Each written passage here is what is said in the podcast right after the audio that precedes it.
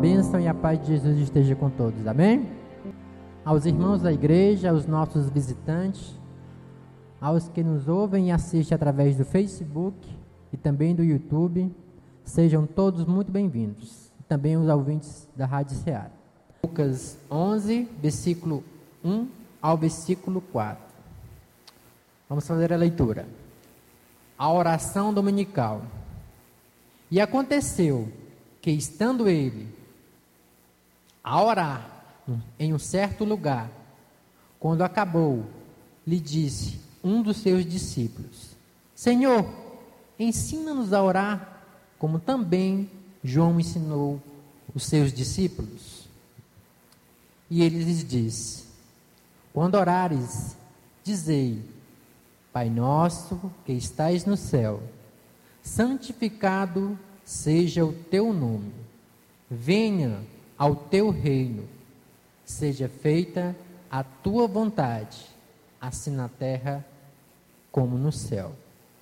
Dai-nos cada dia o nosso pão cotidiano. Perdoa-nos os nossos pecados, pois também nós perdoamos a qualquer que nos deve, e não nos conduzas em tentação, mas livrarem do mal. Amém, irmãos? É com essa pequena oração que a gente vai dar início ao nosso culto. Então vamos orar? Baixar nossas cabeças? Oremos. Senhor Deus, Pai maravilhoso do céu, como a tua palavra aqui mesmo diz, Senhor, que é o nosso Pai, Senhor. Obrigado, Senhor, por estarmos aqui hoje para te cultuar, para te louvar, para que possamos fazer tudo aqui que seja para ti, não para nós, Senhor Deus. Abençoa, abençoa os trabalhos, abençoa essa noite, Senhor. Abençoa as famílias, abençoa os ouvintes, abençoa os que nos ouvem e quem nos escuta, Senhor Deus. Eu te agradeço, Senhor, por essa noite. Em nome de Jesus. Amém. Grupo de louvor. Graça e paz, amém. Estávamos ali fora é, comentando essa sintonia, tio Erivaldo, aí que você começou. E é exatamente nossa primeira canção. Tem tudo a ver. Então, como as coisas de Deus são maravilhosas. No Evangelho de Mateus e Lucas, encontramos uma oração exatamente conhecida como a oração do Pai Nosso. E em Mateus, capítulo 6, versículo 10, ele fala: Venha o teu reino, seja feita a tua vontade, assim na terra como no céu. Aqui nós podemos perceber que Cristo está se submetendo ao reino de Deus e, ao mesmo tempo, nos chamando a esse exemplo. E que através desse louvor nós possamos expressar ao nosso Pai esse desejo de submissão e que sejamos verdadeiros cristãos, imitadores de Cristo, que possamos estar dizendo: Venha o teu reino e que seja feita a tua vontade, ó Pai, em nossas vidas. Amém, igreja?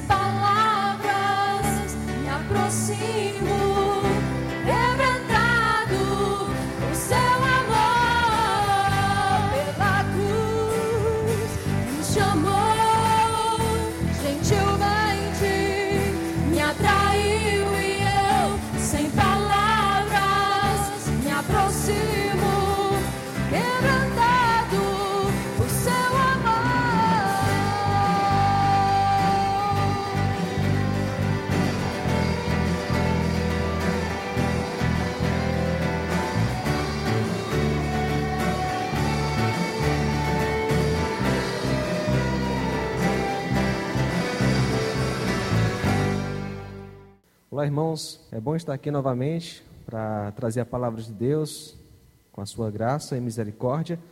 E quero convidar os irmãos logo para abrir suas Bíblias em no Salmo 1. Salmo 1. Existe um ditado, irmãos, bem conhecido, né? É, Diga-me com quem andas e eu direi quem tu és. Todo mundo já com certeza ouviu, né, este ditado.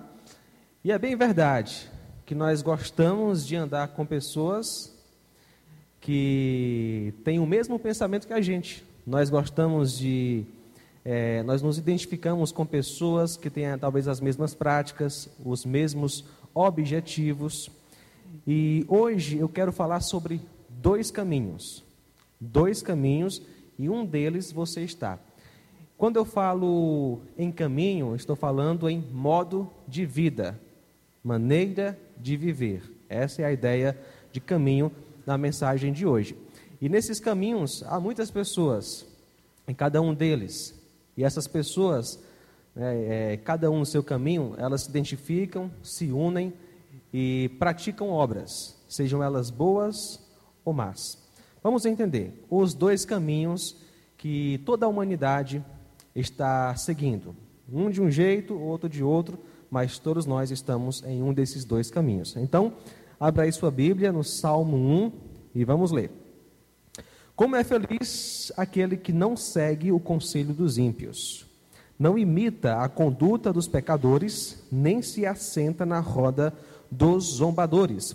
Ao contrário, sua satisfação está na lei do Senhor, e nessa lei medita dia e noite. É como árvore plantada à beira de águas correntes, dá fruto no tempo certo, e suas folhas não murcham. Tudo o que ele faz prospera. Não é o caso dos ímpios. Não são como é, são melhor, como a palha que o vento leva. Por isso os ímpios não resistirão no julgamento, nem os pecadores na comunidade dos justos, pois o Senhor aprova o caminho dos justos, mas o caminho dos ímpios leva à destruição. Vamos orar mais uma vez. Nosso Deus, nosso Pai, te peço sabedoria neste momento. Te peço graça, misericórdia para que possamos entender juntos a tua palavra e que possamos colocar em prática tudo aquilo que vamos estudar hoje. Obrigado, Deus. Em nome de Jesus, amém. Irmãos, aqui a gente vê o primeiro salmo, né? Deste, desta coleção de 150 salmos. E logo aqui a gente vê essa abertura onde o salmista, da qual nós não sabemos quem é, o autor deste salmo é desconhecido, ele convoca, né, os justos, o povo de Deus, a seguir a lei do Senhor, mostrando também como é a vida daquele que não segue a lei do Senhor. Esse salmo, ele é considerado um salmo sapiencial, chamado, ou também salmo de sabedoria, essa característica possui o que? Instruções com relação à vontade de Deus, fornecendo assim instruções para uma vida reta.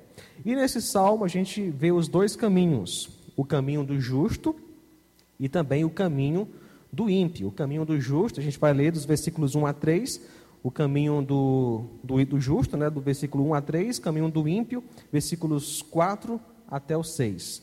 Você nessa noite que está nos. É, nos assistindo, você vai se identificar com um desses dois caminhos. E repito, caminho aqui é a ideia de modo de vida, né? estilo de vida, maneira de viver. Versículo 1 ao 3. Qual é o caminho, o modo de vida do justo, daquele que tem Deus no coração? O versículo começa: Como é feliz. A sua tradução talvez tenha bem-aventurado. A ideia aqui é quão verdadeiramente feliz. Interessante que o ser humano ele busca a felicidade, né? Todos buscam a verdadeira felicidade e cada um tenta buscar do seu jeito. O ser humano, em via de regra, ele já nasce com a tendência de buscar satisfação longe de Deus, porque nós já nascemos em pecado. Então você vê as pessoas buscando alegria, buscando felicidade aonde? No pecado, nas coisas deste mundo e até mesmo em coisas que não são ilícitas, nem pecaminosas em si. Por exemplo, uma carreira de trabalho, a família, né? até mesmo a saúde. Pessoas buscam viver bem, buscando o quê? Alegria. E até conseguem alcançar os seus objetivos, seus sonhos, só que quando alcançam, percebem que ainda falta algo. E talvez já coloque como alvo outra coisa para encontrar a felicidade. E consegue, e vê que não encontrou e chega no final da vida, talvez o período mais complicado, a terceira idade, devido à questão de saúde, e olha para trás, vê as conquistas né, que conseguiu, no entanto, é, percebe que não encontrou a verdadeira felicidade. O texto que nós estamos aqui estudando fala o que é, é nos explica o que é uma pessoa feliz, o que é um homem, uma mulher verdadeiramente feliz. E não estamos falando da ausência de problemas, a ausência de dificuldades, mas onde encontramos a verdadeira felicidade. Versículos 1 a 3 mostra que um homem feliz é alguém que tem um compromisso com Deus. A verdadeira felicidade só é encontrada em Deus, porque Deus é a nossa razão de viver. E essa conduta, esse homem que é feliz, que tem Deus em primeiro lugar, é, perceba só as características dessa pessoa.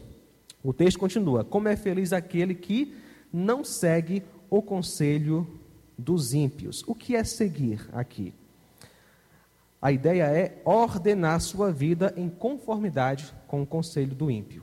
Alinhar sua vida, propósitos, objetivos, de acordo com o conselho do ímpio. Quem é justo, aquele que ama a Deus, não faz isso. Não faz isso. Aquele que não tem Deus, ele alinha os seus pensamentos, seu estilo de vida de acordo com os maus conselhos dos ímpios. Agora é importante a gente entender o que é esse conselho que o justo não segue. O que é esse conselho que o ímpio segue? A gente lembra muito, né, do, é, quando ouvimos a palavra conselho, uma sugestão. Alguém vem, dá uma sugestão para a gente.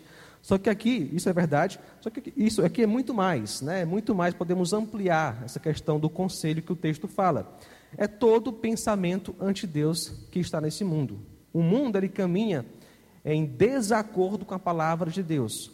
O pensamento, o conselho do ímpio é qualquer coisa que está em desacordo com as escrituras. Talvez você escute esse conselho e você escutará com certeza de alguém pessoalmente, mas também através da mídia através é, especificamente da internet, através é, daquilo que você vê no seu trabalho, dentro da sua casa, você escuta esse conselho. Por exemplo, o mundo ele perverteu completamente algo criado por Deus, que é o sexo. E infelizmente, a imoralidade sexual, que é tudo aquilo é, na área sexual que está em desacordo com o que Deus estabeleceu, está aí sendo mostrado como algo bom, e o ruim é o sexo de acordo com o que Deus estabeleceu. O que é, como é, é a, a, prática sexual dentro da vontade de Deus? É feito entre um homem e uma mulher dentro do casamento. Qualquer outra coisa que você imaginar fora disso é depravação sexual. Mas é apresentado o quê? Como algo bom. Tem pessoas, tem comunidades que dizem seguir a Cristo, mas praticam a poligamia, por exemplo. Se você é, pesquisar as é, práticas bizarras que existem, até mesmo entre evangélicos, você vê a imoralidade sexual como algo normal. Essas pessoas, infelizmente, ouviram o conselho do ímpio, a sabedoria deste mundo e agora estão praticando essas coisas. Qualquer tipo de pensamento ante Deus é um conselho do ímpio. O falso amor que o mundo ensina, né? Amar na Bíblia envolve se doar pelo outro, mas também confrontar, né, exortar. No mundo é o que é bajulação, é bajulação. E quando a igreja ela não, não trata o pecado, ela acaba, é, é, é, acaba se adequando a esse falso amor que o mundo ensina. O hedonismo, né, a busca desenfreada pelo prazer, o que vale é o que você sente, é, é, é, o, o, que vale é você ser, ser feliz, você satisfazer os seus maus desejos. O importante é ter prazer e você busca isso de forma desenfreada. O conceito de beleza, né? O, o, mundo diz que mulher bonita tem que ser assim. Aí, infelizmente, muitas mulheres se sentem feias porque não entraram no padrão que o mundo diz que é a beleza.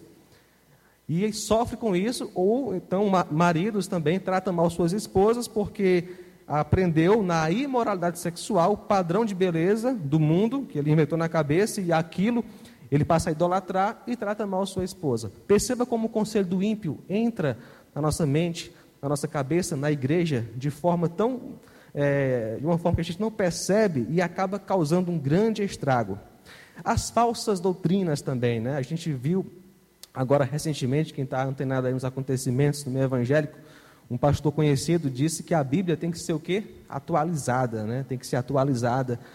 E é algo que um cristão, não pode, em hipótese alguma, aceitar um negócio desse. Mas está lá. E muitos que se chamam, que se, que se dizem ser cristãos, estão apoiando essa ideia. Então, qualquer coisa que está em desacordo com a palavra de Deus, você pode encaixar como um conselho do ímpio. E aquele que é feliz, ou seja, aquele que tem um compromisso com Deus, não segue o conselho do ímpio. E o texto continua: ele não imita os pecadores, ele não imita a conduta dos pecadores. Meus irmãos, tudo que se guarda no coração é evidenciado na prática. Ah, tem até aquele texto que fala, né, as obras, das, as obras da carne são conhecidas. Todos lembram desse texto? As obras da carne são conhecidas. Ali não está falando de fama, elas são, elas são conhecidas, são famosas. Não, a ideia é que ela, uma hora vem à tona, uma hora aquilo vai sair. Você pode guardar no coração alguma, é, alguma idolatria na área sexual ou a, a, falta de perdão, uma hora aquilo vai vir né, para fora. Você vai tratar mal aquela pessoa, você vai cair em algum pecado é, de acordo com aquilo que você está guardando no coração. Uma vez que o ímpio ele ele guarda, ele segue esses conselhos deste mundo, ele vai praticar, a sua vida vai ser direcionada de acordo com aquele pensamento ante Deus. O cristão não vai fazer isso. Uma vez que ele não segue o conselho do ímpio, uma vez que ele, ele, ele rejeita o pensamento ante Deus, a sua vida vai andar de acordo com a vontade de Deus. A ideia de imitar aqui é justamente isso: posicionar-se de acordo com essa conduta. E quem são os pecadores? Será que o texto está falando que o justo, o homem feliz, ele não peca? Não, não é isso. A ideia de pecadores são aqueles que praticam um pecado de forma habitual, eles estão mortos em pecados, eles servem ao, pe ao pecado diariamente. Todos nós já estivemos nessa situação, né? Mas aquele que encontrou Deus, aquele que agora tem Deus em seu coração, ele é chamado na Bíblia de justo, um justificado. Embora caia em pecado, mas ele não vive deliberadamente no pecado. O texto continua dizendo que ele não se assenta, o justo não se assenta com os escarnecedores. Aqui é um texto que geralmente é mal interpretado, né? Alguns podem interpretar da seguinte forma: Ah, eu não posso ser convidado para uma festa de, uma festa de aniversário ou casamento de uma pessoa que não tem Jesus como Salvador, porque lá vai ter pouco crente e eu posso me sentar numa mesa que não tem crente. Não, não é assim, né? Uma vez eu, eu me lembro do o pastor Isaac na, na rádio, ele comentou que teve um irmão, falou assim: Ah, se eu pudesse, eu, eu, mais ou menos assim, se eu pudesse, eu faria, construía um condomínio, só colocava crente ali para morar. Não é assim né, que funciona. A gente tem que estar no meio e ensinar as pessoas que ainda não compartilham da nossa fé. Né? É, e temos a presença delas no trabalho, na família, em qualquer lugar. O próprio Senhor Jesus, ele estava ali comendo, tendo uma refeição com pessoas que não seguiam a Deus, porque ele veio buscar e salvar o perdido. O que o texto está falando em se assentar é o que? Acomodar-se numa situação permanente com os que ridicularizam o Senhor. É se identificar com pessoas por causa das práticas delas. Uma vez que uma pessoa que não tem Deus, ela absorve os pensamentos ante Deus, o conselho do ímpio, ela vai imitar essa conduta. Ela vai querer estar com pessoas que praticam as mesmas coisas. É inevitável. Porque uma, se você pratica, tem pecados em uma área, você vai se identificar com pessoas que têm os mesmos tipos de pecado. E isso não necessariamente é, é, pessoalmente. Se você está amando a fofoca, você vai gostar de assistir programas de fofoca, sites também de fofoca, pornografia do mesmo jeito e tantas outras coisas. E até mesmo você vai querer ir a lugares e estar com pessoas por causa das práticas delas. Não é por amor a elas para evangelizar, mas por causa das práticas. Essa é a ideia de se assentar na roda dos escarnecedores. Significa querer estar com essas pessoas por causa das suas práticas pecaminosas para praticar junto com elas o pecado. Então, quem é feliz de verdade, aquele que tem Deus no coração, ele não faz nada disso. E ele cai em pecado. No entanto, essas, é, é, o conselho do ímpio, conduta dos pecadores, estar com os escarnecedores por causa do pecado, não faz parte da marca daquele que ama Jesus. Não é o estilo de vida dele. É o contrário, na vida daquele que não tem Deus. Quem não tem Deus, de fato, é, segue o conselho dos ímpios, imita a conduta dos pecadores e quer estar com escarnecedores. Beleza, já que o justo não faz isso, olha o que é que ele faz. Olha o que o versículo 2 diz. Ao contrário, sua satisfação está na lei do Senhor e nessa lei medita dia e noite. Irmão, satisfação aqui é prazer, alegria, né? Ele quer isso, quer o quê? Quer a lei do Senhor. A lei do Senhor aqui é a vontade de Deus revelada nas Escrituras, é a Bíblia. Ele quer ser guiado não pelo conselho do ímpio, ele quer ser guiado pela instrução de Deus. E, e ele não faz isso, não é para ter conhecimento é, teológico ou, é, ele, ou simplesmente para entrar em debates teológicos, não, ele quer se relacionar com o seu Senhor. Porque nós nos relacionamos com Deus através do quê? Da leitura da palavra, da oração e da prática da palavra. É assim que a gente faz. Ele ama essa lei porque ela testifica, ela fala do seu Senhor. E ele quer ter comunhão com essa palavra. É bem verdade que esse, esse que é justo, ele tem uma natureza pecaminosa. Muitas vezes essa natureza tende o que a rejeitar a palavra, a preguiça da leitura bíblica e tantas outras coisas. Mas ele luta contra isso porque ele quer aprender a vontade de Deus. Então ele vai o que? Meditar nessa palavra. Meditar, a ideia aqui, eu tirei um, um, é, essa parte de um comentário bíblico, eu achei bem interessante. O significado aqui é que ele pensa nisso, ele se esforça para entender o seu significado, ele tem prazer em refletir sobre isso. Não é um assunto que ele se afasta ou é indiferente, mas ele o mantém em sua mente e tem satisfação em fazê-lo. A lei do Senhor é levada em conta no seu dia a dia ele vai trabalhar sabendo que ele tem que obedecer à palavra de Deus. Ele, ele, ele é, vai tratar sua esposa, o seu esposo, seus irmãos, seus amigos, de acordo com as instruções da palavra de Deus. Ele vai lidar com seus clientes, os seus funcionários, de acordo com as instruções da palavra de Deus. Ele vai acessar a internet de acordo com as instruções da vontade de Deus. Não que tem um capítulo sobre a internet, né? Mas a Bíblia ensina a santidade. E a internet a gente sabe que é, pode te levar ao fundo do poço, né? E também você pode usar para a glória de Deus. Enfim, a Bíblia, ela é, a vontade de Deus é levada em conta no coração dele. Ele quer agradar o seu Senhor em qualquer circunstância, porque a satisfação dele está na lei do Senhor. E aqui está a verdadeira felicidade, na pessoa de Deus. Na pessoa de Deus encontramos a verdadeira felicidade, que não está presa às circunstâncias, porque mesmo nos momentos de tribulações e tentações, o Senhor está sempre pronto para nos ouvir, para nos ajudar. A palavra dele está sempre em nossas mãos para buscarmos em qualquer situação. Aí vem uma comparação maravilhosa, muito bonita, a comparação que, que o, o texto fala, né? É, versículo 3 diz assim: É como árvore plantada à beira de águas correntes, dá fruto no tempo certo e suas folhas não murcham, tudo que ele faz prospera. A ideia de uma árvore que na época certa do ano está carregada de frutos. Né? É uma imagem muito bonita para ilustrar quem é aquele que se relaciona, que pertence a Deus. Uma vez que ele rejeita o mundo com seus maus pensamentos, a conduta dos pecadores, e ama o Senhor, né, ele é alguém que realmente frutifica em qualquer época, até nos momentos de tempestades, nos momentos de provações. Esse é o caminho, é o estilo de vida daquele que tem Deus, daquele que verdadeiramente é feliz. Mas qual é o caminho do ímpio? Totalmente o contrário do que eu falei. Totalmente o contrário. Versículos 4 a 6. Ele já começa falando de, é, é, usando uma ilustração para mostrar a conduta do ímpio. Versículo 4. É, não é o caso dos ímpios. São como palha que o vento leva.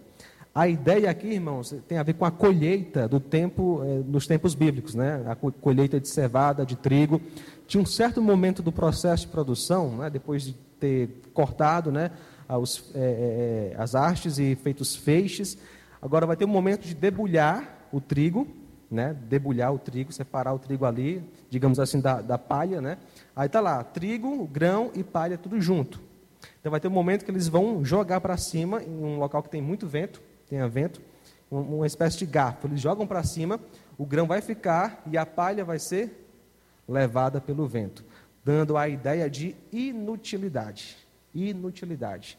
De fato, uma vida sem Deus, ela é inútil mesmo. Uma vez que você serve ao pecado e ama ao pecado, isso é uma vida de inutilidade. Não importa os prazeres e conquistas de uma vida sem Deus, não importa. O final é a destruição. Só existe uma coisa que vale a pena nessa vida, é ter Deus. É a única coisa que vale a pena. Porque quando você não tem Deus na sua vida, você é guiado pelo pecado. E o pecado, o final é o que? É a ira de Deus. O versículo 5 diz: é, Por isso os ímpios não resistirão no julgamento, nem os pecadores na comunidade dos justos. Não há como ser absolvido no juízo de Deus, uma vez que você seguiu uma vida de impiedade.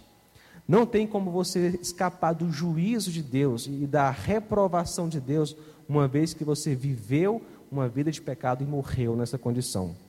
Os ímpios, eles não serão contados dentre os justos. Os justos, a comunidade dos santos, são pessoas perdoadas, pessoas salvas, uma vez que a pessoa vive em pecado, para o pecado e morre no pecado, ela certamente sofrerá o juízo de Deus. Ela não será absolvida nem neste mundo, nem no mundo vindouro. Versículo 6 diz: Pois o Senhor aprova o caminho dos justos, mas o caminho dos ímpios leva à destruição. O Senhor aprova, o Senhor conhece, o Senhor deleita-se no caminho do justo, porque é uma vida centrada nele, em Deus. Mas o caminho do ímpio só leva à destruição. O caminho do ímpio, o estilo de vida dele é uma ofensa contra o Senhor. A pessoa que não tem Deus, ela vive ofendendo ao Senhor com suas práticas, com seus pecados. Mesmo que seja um bom cidadão, se não tem Deus, vive no pecado. E o pecado ofende ao Senhor. É uma vida totalmente reprovada. Agora, como ser um homem justo?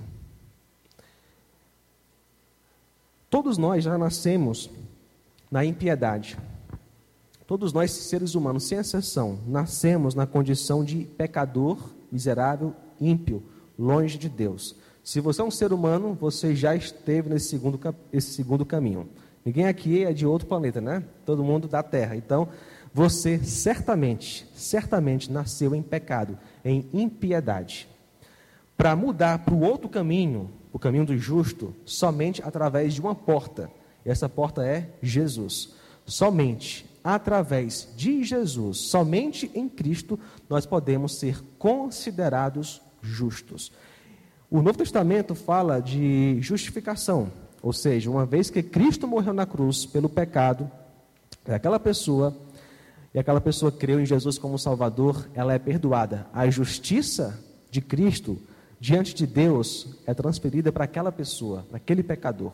E a culpa daquele pecador foi castigado em Cristo na cruz.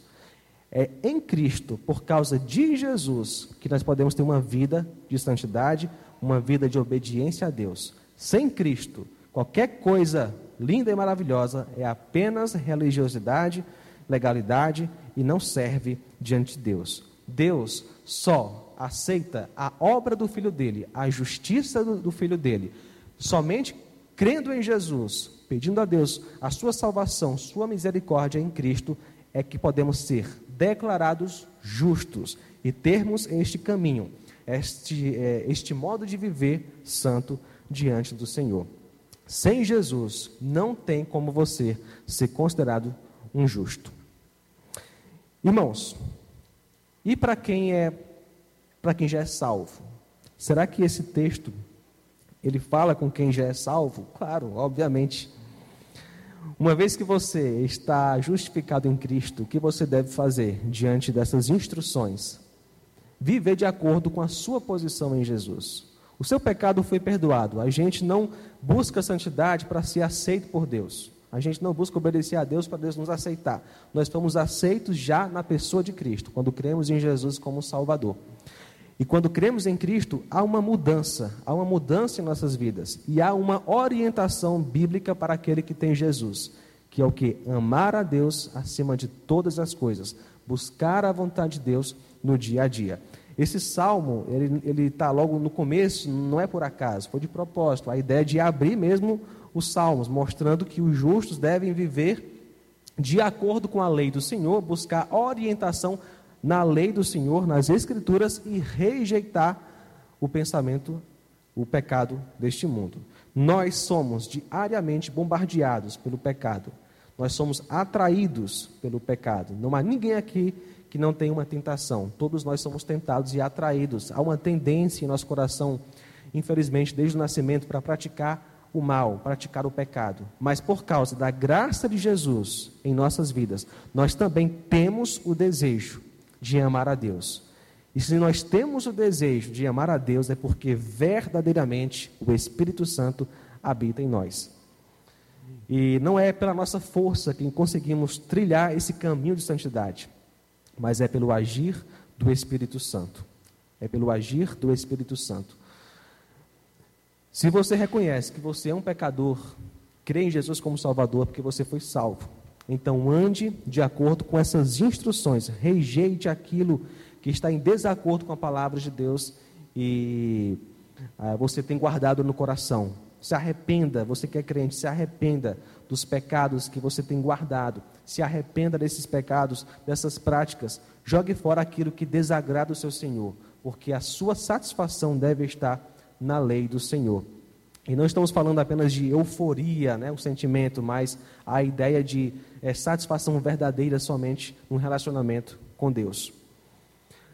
Se você foi salvo, você estará com Deus para sempre. E você já tem a vida eterna. Ela não começa no futuro, quando Jesus vier, mas ela já começou na sua vida no momento que você creu nele como Salvador.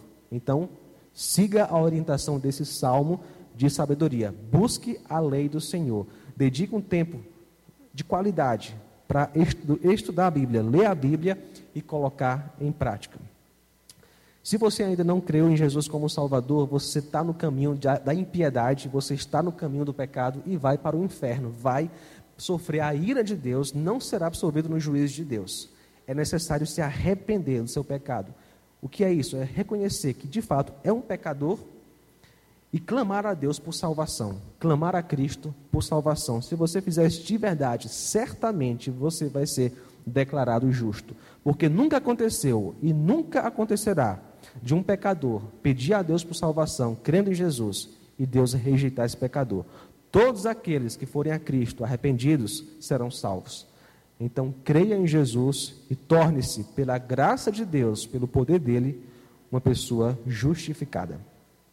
Então, são esses os dois caminhos que a humanidade segue: um de justiça para aqueles que se arrependeram crendo em Jesus como Salvador, e o outro de impiedade para aqueles que infelizmente ainda não creram em Jesus e se não crerem encontrarão a ira de Deus. Vamos orar, irmãos. Nosso Deus e Pai nos ajuda a praticar o que aprendemos hoje. Muitas vezes, Pai, estamos desanimados para fazer tua vontade. Muitas vezes não queremos fazer tua vontade. Nos ajuda a praticar o que, o que ensina a tua palavra, por amor a ti que o Senhor possa produzir no meu coração, nos nossos corações, um verdadeiro arrependimento, um verdadeiro quebrantamento. Obrigado, porque o Senhor perdoa nossos pecados e o Senhor se importa conosco. Em nome de Jesus. Amém. Irmão Auristeles. Que a paz de nosso Senhor Jesus Cristo seja com todos. Amém. Nós vamos, a partir desse momento, estarmos celebrando a ceia de nosso Senhor Jesus Cristo, é, juntos aqui como igreja, em comunhão. Eu gostaria que nós abríssemos as nossas Bíblias em 1 Coríntios capítulo 11, a partir do versículo 23, é o texto que nós vamos usar para estarmos celebrando a ceia do Senhor nessa noite. Gostaria de pedir aos diáconos que, por favor, estivessem eh, se posicionando aqui para nos auxiliar a, a servir a ceia do Senhor. Muito bem, meus amados. É, 1 Coríntios, capítulo 11, a partir do versículo 23. Diz assim a palavra do Senhor: Porque eu recebi do Senhor o que também vos entreguei, que o Senhor Jesus, na noite em que foi traído, tomou o pão e, tendo dado graças, o partiu e disse: Esse é o meu corpo que é dado por vós. Fazei isto em memória de mim. Por semelhante modo, depois de haver ceado, tomou também o cálice, dizendo: Este cálice é a nova aliança no meu sangue. Fazei isto todas as vezes que o beberdes em memória de mim. Porque todas as vezes que comerdes este pão e beberdes o cálice, anunciais a morte do Senhor, até que ele venha. Por isso, aquele que comer o pão ou beber o cálice do Senhor indignamente será réu do corpo e do sangue do Senhor. Examine-se, pois, o homem a si mesmo, e assim coma do pão e beba do cálice. Pois quem come e bebe sem discernir o corpo, come e bebe juízo para si. Eis a razão porque há entre vós muitos fracos e doentes, e não poucos que dormem. Porque se nós julgássemos a nós mesmos, não seríamos julgados. Amém, meu irmão? Meus irmãos, é, então essas são as instruções de Paulo à igreja em Corinto, né, a respeito da ceia do Senhor. É, é interessante que a ceia ela é uma ordenança do Senhor, né, que nós estejamos é, praticando a ceia do Senhor até que Ele volte. Né, é um memorial e é uma anunciação também daquilo que Ele realizou ali na cruz do Calvário né? E Paulo, que depois de, de dizer né, o que havia acontecido na noite é, em que Jesus foi traído, ele também faz uma exortação, né, a partir do verso 27. Né? Por isso, aquele que comer o pão ou beber o cálice do Senhor indignamente será réu do corpo e do sangue do Senhor. É, por que, que Paulo está fazendo isso aqui, né? exortando a igreja em Corinto, e isso serve para nós nos nossos dias? Lá no verso 17, quando ele vai começar a escrever a respeito da ceia do Senhor, Paulo ele toma conhecimento de diversas é, coisas que estavam acontecendo dentro da igreja, né, e que eram pecado e que são pecado. Né? Ele vai citar aqui a partir do verso 17, né, e vai inclusive dizer, eu vou ler aqui o versículo, diz, Nisto, porém, que vos prescrevo, não vos louvo, porquanto vos ajuntais não para melhor, e sim para pior.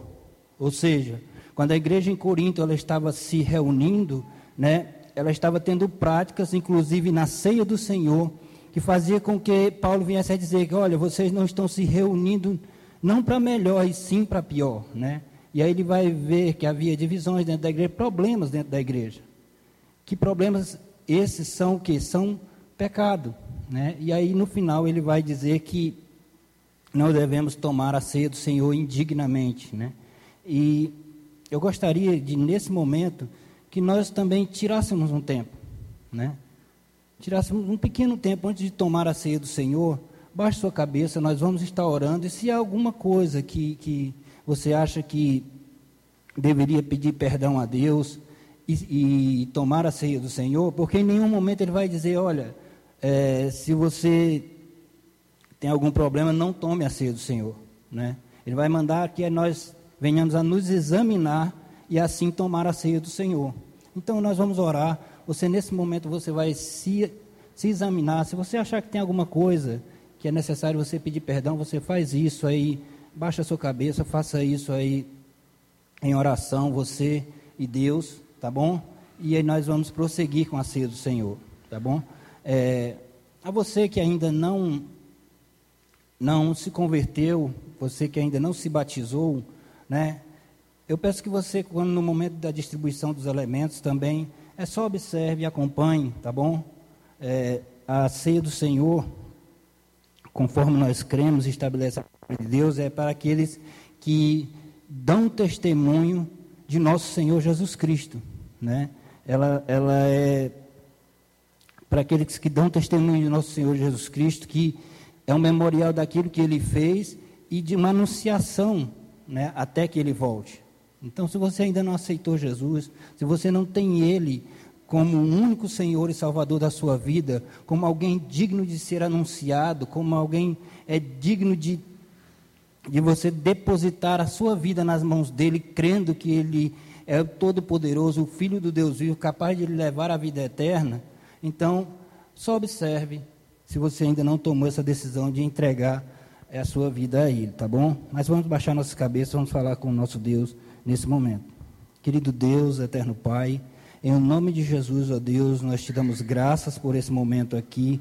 Muito obrigado, Pai, por aquilo que o Senhor estabeleceu, Pai, que nós estivéssemos fazendo, pelo teu corpo entregue lá na cruz, pelo teu sangue derramado ali, tu que és o Filho do Deus vivo e fizeste tão grande sacrifício por nós, algo de tão valor, para que nós, através da fé, pudéssemos ser salvos, ó Deus. E nós te somos gratos porque nesse dia, em comunhão, nós nos colocamos diante do Senhor, nos examinando, ó Deus, e pedindo que o Senhor nos perdoe nas nossas falhas, para que nós possamos dar testemunho do Senhor, anunciando aquilo que o Senhor fez até a sua volta, ó Deus, para a honra e glória do teu nome. Abençoa, Pai, tudo que está sendo feito aqui, a ceia do Senhor, os elementos e tudo que será realizado aqui, para a honra, para a glória do teu nome, em nome de Jesus. Amém.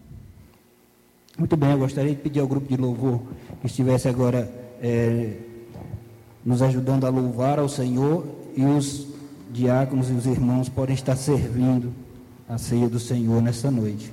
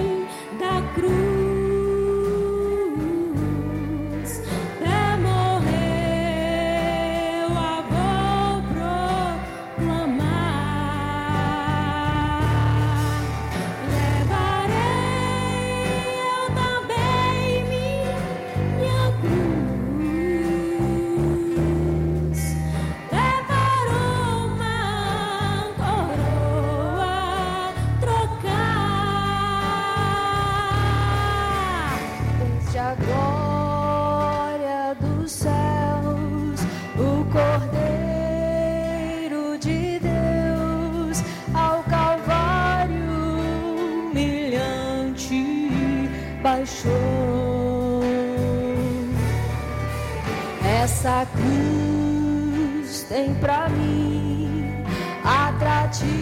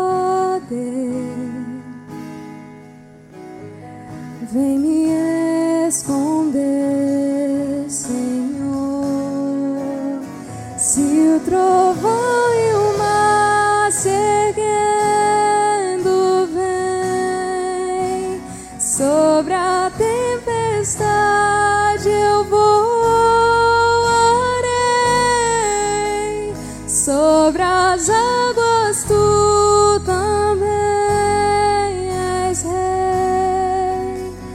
Descansarei, pois sei que és teu.